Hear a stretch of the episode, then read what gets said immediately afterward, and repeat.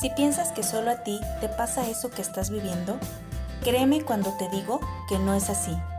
Aquí podrás encontrar las palabras que mejor describan tu experiencia, despejando tu camino para seguir avanzando. Acompáñame en este espacio en donde sentirse identificado y construir soluciones será parte de la aventura.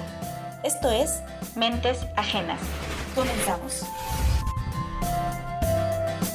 Hola a todos y todas, bienvenidos nuevamente a este canal de Mentes Ajenas. Te saludo con mucha alegría si es la primera vez que me escuchas. Me presento contigo. Mi nombre es Roxana López Bravo, soy psicóloga y psicoterapeuta y te hablo desde San Luis Potosí, México. Como te habrás dado cuenta, este es apenas mi cuarto episodio y me encantó la idea de poder hablar ahora de un tema totalmente dirigido a las relaciones de pareja, porque déjame que te cuente que es de los temas que más me ha interesado estudiar, de los que más me gusta leer, de los que más me gusta aprender.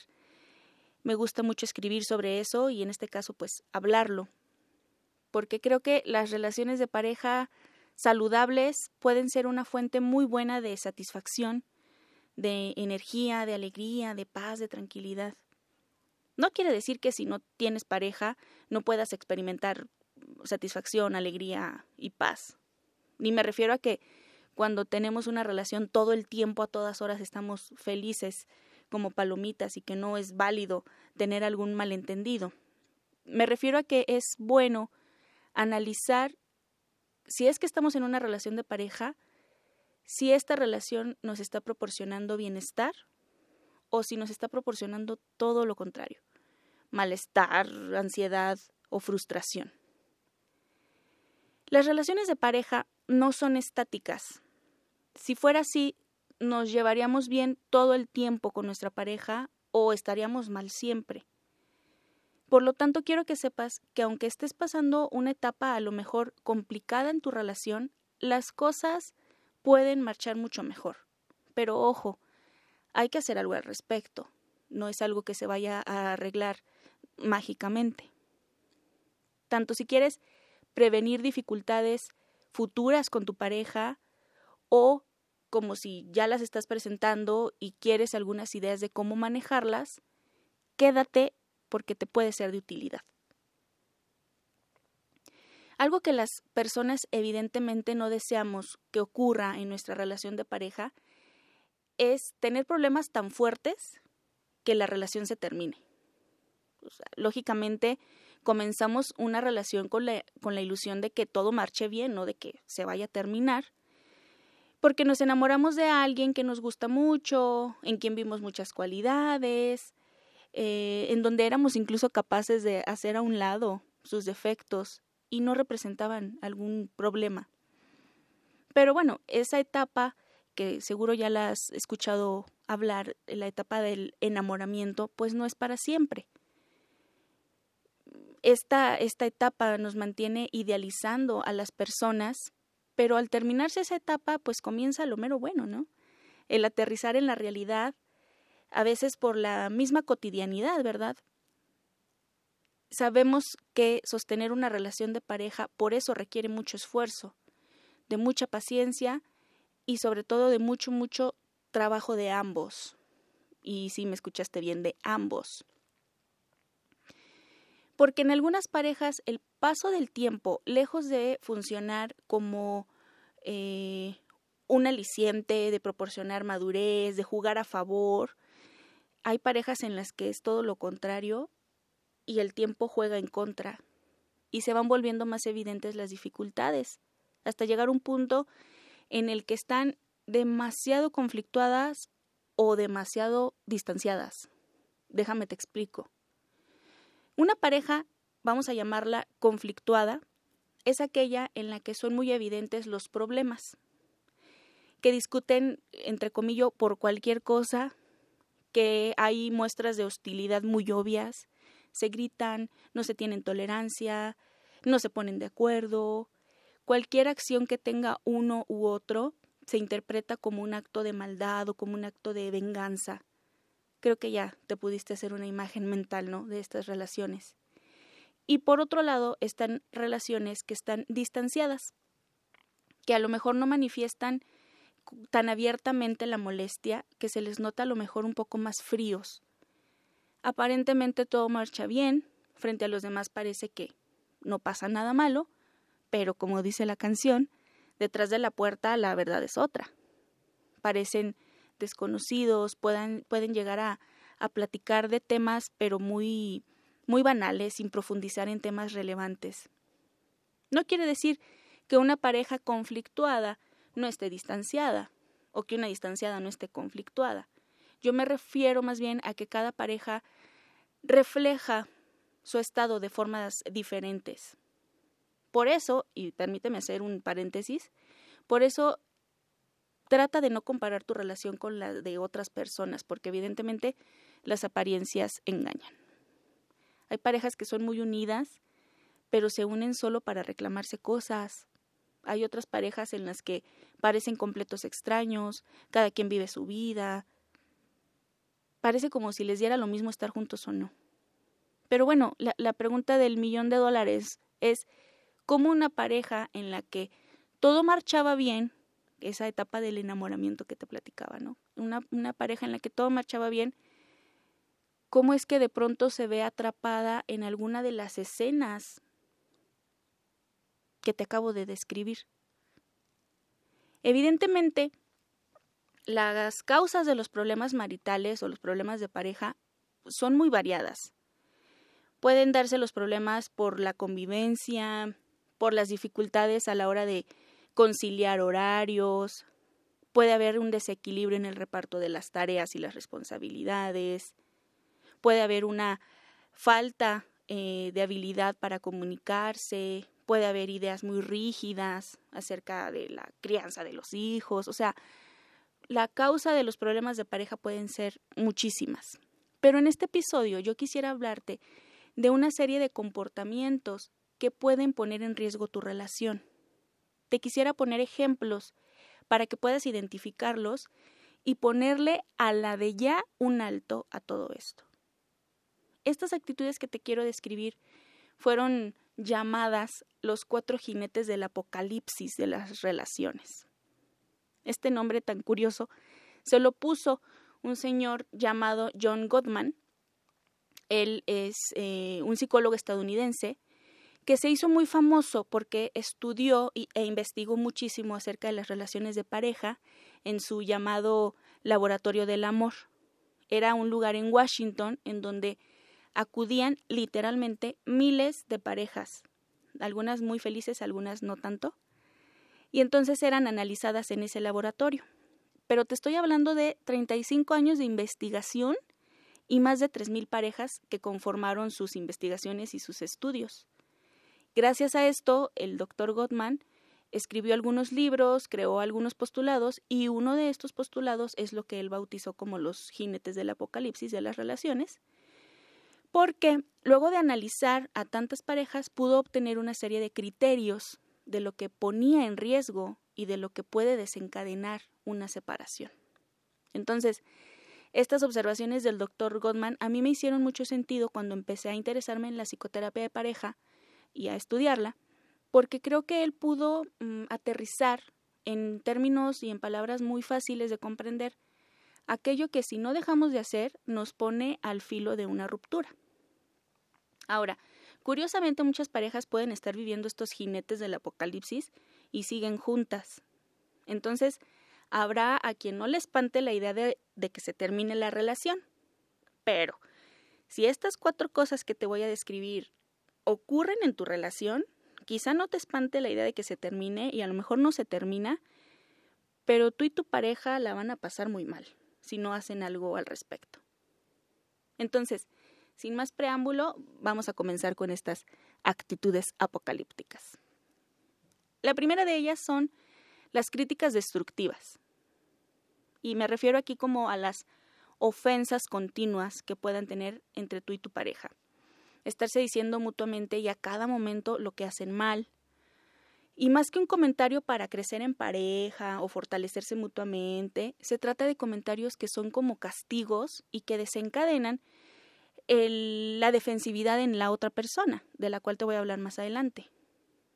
Las críticas o la palabra crítica ya de por sí es fuerte, Por eso tratamos de evitarlas a toda costa. Pero las parejas las necesitamos. Necesitamos de las críticas para poder crecer y desarrollarnos a favor de la relación.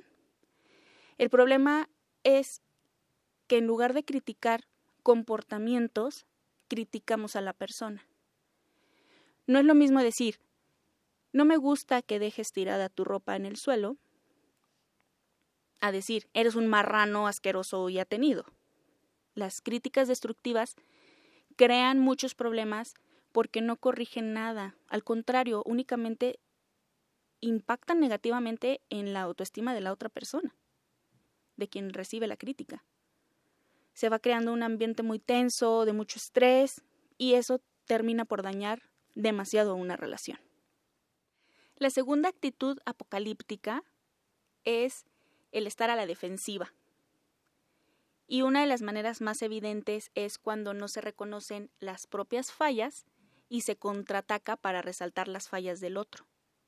La, la esencia o la base de esta actitud es el ataque y echar la culpa. Lo cierto es que cuando alguien asume una actitud defensiva o está a la, a la defensiva, por lo regular es porque anticipa una amenaza. Entonces, se está tan atento a la amenaza que puede ser real o imaginaria y te cuesta mucho más trabajo recibir un comentario por parte de tu pareja. Por ejemplo, imaginemos a una pareja en la que ella le dice, oye, es que quisiera que pasáramos más tiempo juntos. Si él tomara una actitud defensiva, diría, yo no te digo nada cuando tú no quieres tener relaciones. O sea, si te das cuenta, ya no se cumplió el cometido del mensaje que ella emitió. Y lo peor es que eso puede desencadenar más actitud defensiva y entonces ella contraataca y dice, pues ni que fueras tan bueno en la cama. O sea, una tras otra, tras, otra respuesta a modo de escalada que puede desgastar muchísimo a la pareja. Viene después eh, la actitud del desprecio. Según Gottman, este es el jinete más destructivo. Según él, ya después de escuchar los, los demás, tú me dirás cuál crees que es para ti el peor, pero según él, este es el que más puede deteriorar una relación porque hace realmente parecer que no se tiene amor ni consideración por el otro. Todos esos desaires que aparecen en forma a lo mejor de una burla, un insulto, de poner al otro en ridículo. Esto va creando una atmósfera de rechazo, una atmósfera de la que luego es muy difícil recuperarse. Y lo alarmante es que el rechazo puede darse de muchas maneras, desde rechazar una muestra de afecto como un beso, como un abrazo, como sexo. Claro, cuando no estamos frente a alguna situación de abuso, quiero aclarar.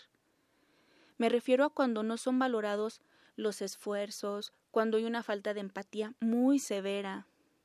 Entonces ya no se puede hablar sin terminar hiriéndose o siendo sarcásticos. Ya no hay consideración, ni, ni se toma en cuenta cómo se puede sentir el otro con lo que yo haga o con lo que yo diga. El desprecio aparece comúnmente em, acompañado de ira y de disgusto. De hecho, a la unión de ira, desprecio y disgusto se le llamó la triada de la hostilidad. Y fíjate qué elemento tan fuerte y tan peligroso podría estar presente en tu relación. ¿Y por qué digo peligroso? Porque el desprecio se basa en una evaluación negativa acerca del valor de una persona y por obvias razones despierta sentimientos de hostilidad. Ya realmente te vale el otro. Y finalmente las actitudes evasivas. Y me refiero a cuando hay una muy marcada resistencia a hablar acerca de algo que ambos ya habían considerado, ya habían caído en cuenta de que era importante hablarlo o indispensable. Y eso pasa continuamente, no nada más una vez. Pensemos a lo mejor en una pareja que está discutiendo y de repente uno de ellos decide ya no hablar. Se queda callado o callada, ya no responde. Y fíjate cómo estoy diciendo, ya no habla y no dije, ya no se quiere comunicar. porque evidentemente el hecho de que ya no quiera hablar ya está comunicando o transmitiendo algo. Por eso es un, un, error muy grande decir, mi pareja ya no se quiere comunicar. Toda acción u omisión comunica algo. Pero bueno, ese es otro tema. Cuando hablo de actitudes evasivas me refiero a las maneras que una persona puede tener de no afrontar un problema que se tenga en pareja. ¿Como cuáles? Terminar la conversación, irse de la casa, enfocarse enteramente en el trabajo o cosas más graves como una adicción. Todo aquello que represente una salida. Pero curiosamente esta actitud evasiva suele aparecer cuando ya hay una gran negatividad o mucha tensión en la pareja y que fue provocada por los otros tres jinetes que, de los que ya hablé, la defensividad, el desprecio y las críticas destructivas. A veces uno o los dos miembros de la pareja suelen tomar la actitud evasiva como una actitud bajo el lema de ya no quiero más problemas. Y desafortunadamente esta actitud les trae más problemas y se van perpetuando las dificultades. Bueno, seguro te estás preguntando, ok, ¿y entonces cómo cambiamos todo esto? ¿Qué hay que hacer? Primero quiero decirte que no hay recetas mágicas. Y creo que más importante, lo que le funciona a una pareja puede que no le funcione a otra. Y es importante que tomes esto en cuenta porque si alguna de las ideas que yo te voy a dar a continuación tú piensas, es que eso ya lo hice, no, no funciona no quiere decir que tu relación ya esté tirada a la desgracia porque no te funcionó algo de lo que te voy a decir, sino que requieres de algo más personalizado, de acuerdo a tu situación específica, algo que una psicoterapia de pareja podría brindarte, por ejemplo. Pero permíteme darte estas ideas preliminares y muy, muy generales. Para la cuestión de las críticas destructivas, la idea general es cambiar las críticas destructivas por comentarios constructivos. Y puede parecer bastante lógico, pero a veces no lo es tanto. No es malo criticar un comportamiento de tu pareja, pero acuérdate que no es lo mismo criticar un comportamiento que criticar a tu pareja.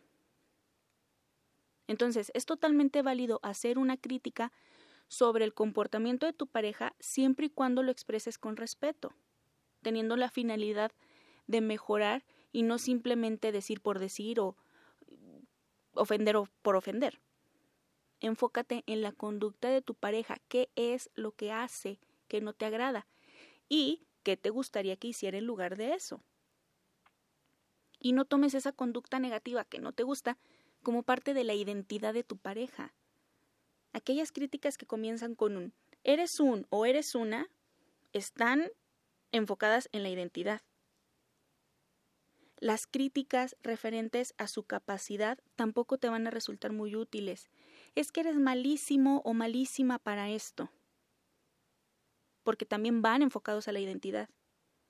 Y mucho menos si la crítica tiene que ver con algo que ya no depende de él o de ella, algo externo, como por ejemplo, es que en tu trabajo o es que tu familia. Enfócate también en el presente y utiliza el pasado, el pasado perdón, solo como una referencia. O sea, prohibidos los tú nunca o tú siempre. Siempre va a haber una manera adecuada para decir algo. Y trata de usar un tono casual, no un tono de imposición, no un tono de, de culpar. Será mucho más fácil para tu pareja atender tu petición y que pueda modificar ese comportamiento. Ahora, para la actitud de la defensividad o el de estar siempre a la defensiva, lo, lo primero es dejar de estar buscando quién tiene la razón o quién tiene la culpa. O mi favorita, quién empezó. ¿Te acuerdas cuando, cuando eras niño o cuando eras niña, cuando tus papás te regañaban por pelearte con tu hermano o con tu hermana? Eso era lo primero que decías. Ay, es que él empezó. No asumías porque eras un niño, no asumías tu participación en el problema. Y las mamás nos decían, no me importa quién empezó. Qué sabias son las mamás, ¿verdad? Lo mismo pasa en las relaciones de pareja. Realmente va a ser muy complicado detectar dónde comenzó el problema, porque ambos lo único que harán será dar círculos. Ah, es que yo lo hice porque tú hiciste esto. Ah, sí, pero tú antes me dijiste esto y por eso yo dije esto. Sí, pero tú antes habías hecho. Y entonces de repente comienzas a tener discusiones sin sentido en donde no llegas a nada. Entonces, lo mejor es que cada uno asuma responsablemente su participación en el problema o, la discusión que estén teniendo y reconocer de manera personal qué fue lo que cada uno hizo mal. Es más, podrías hacer un experimento y descubrir qué pasa cuando tú, en lugar de caer en la misma dinámica de ataque y reproche, le dices a tu pareja cuál fue tu error y lo aceptas. Eso podría promover que él o ella haga lo mismo y que puedan tener ahora sí una conversación en la que finalmente lleguen a algo. Y es más, también podrían preguntarse mutuamente cómo quieren expresar sus disgustos o sus quejas, cuál sería para ustedes la mejor manera de hacerlo para no desatar o desencadenar esa actitud defensiva. Ahora, para la actitud del desprecio, hay que tomar en cuenta esto. Comúnmente despreciamos a alguien porque le culpamos de algo que nos hizo o que creemos que hizo algo que no fue adecuado y podemos llegar a pensar que no merece ni siquiera nuestra atención. Podemos llegar a pensar que esa persona no va a cambiar y que ni siquiera vale la pena invertirle tiempo o energía. Como te comentaba hace un momento, el trasfondo de esta actitud de desprecio es la ira. Eso te mantiene con una postura de constante indiferencia. Ese me vale cómo se siente, me vale si no le parece, me vale si lo hice sentir mal, me vale lo que piense, lo que crea.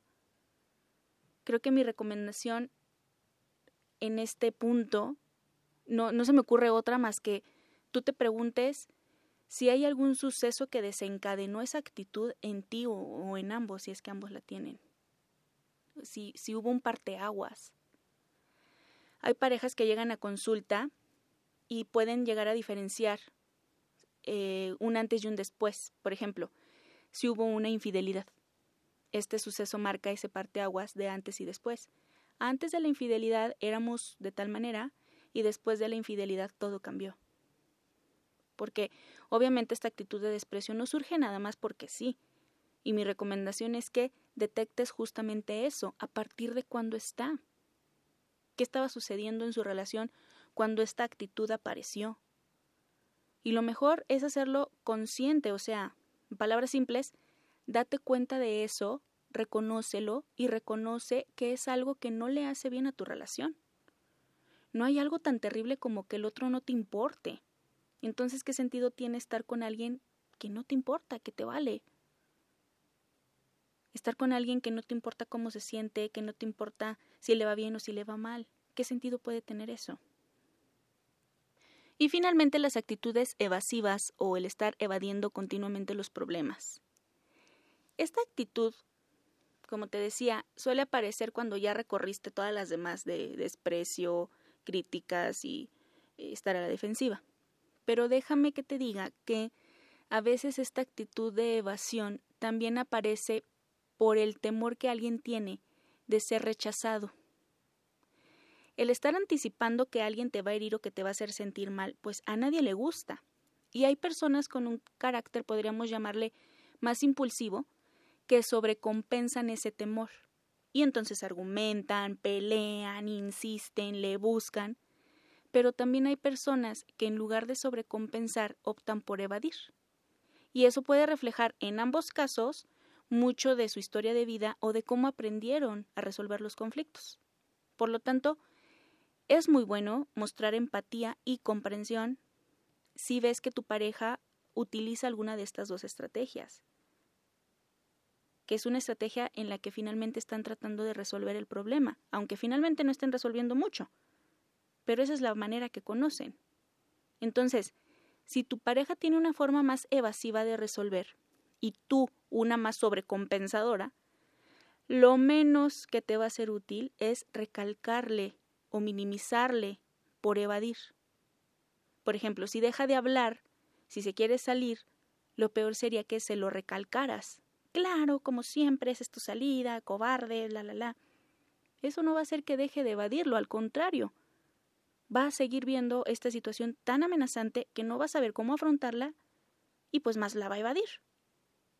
Hay que ser paciente y entender a tu pareja porque quizá es de esas personas que requieren un espacio o un momento para recapacitar, para reflexionar, para pensar y luego retomar el asunto, y eso es válido. Pero, si eres tú quien suele ser evasivo o actuar evasivamente, la recomendación sería no lo hagas de manera tan arrebatada. O sea, tan de repente. Es que nada más de repente dejo de hablar, nada más de repente eh, me salgo, nada más de repente me pongo a ver el teléfono. Intenta expresar que la discusión que estás teniendo con tu pareja te está incomodando y que necesitas tomarte un momento. Si no expresas tu incomodidad, te la vas a ir quedando, guardando, y conforme va transcurriendo la discusión, pues lo más probable es que caigas nuevamente a cerrarte, a dejar de hablar o cualquiera de las conductas evasivas. Y bueno, ya que pudimos recorrer todas estas actitudes apocalípticas, ¿pudiste notar cuáles están presentes en tu relación? Ojalá que sí, y ojalá que puedan tú y tu pareja encontrar una buena solución para esto. Hay alternativas diferentes y no hay como acudir a un profesional cuando la situación ya se nos está saliendo de las manos. La psicoterapia de pareja es una excelente opción, considérenla. Espero que hayas disfrutado de este tema tanto como yo disfruté hablarte de él y comparte este episodio para que más personas puedan escucharlo. Búscame en Facebook, por favor, como psicóloga Roxana López Bravo. Recuerda que ahí puedes encontrar contenido sobre este y sobre otros tantos temas, hay infografías, hay videos, hasta un poquito de humor puedes encontrar.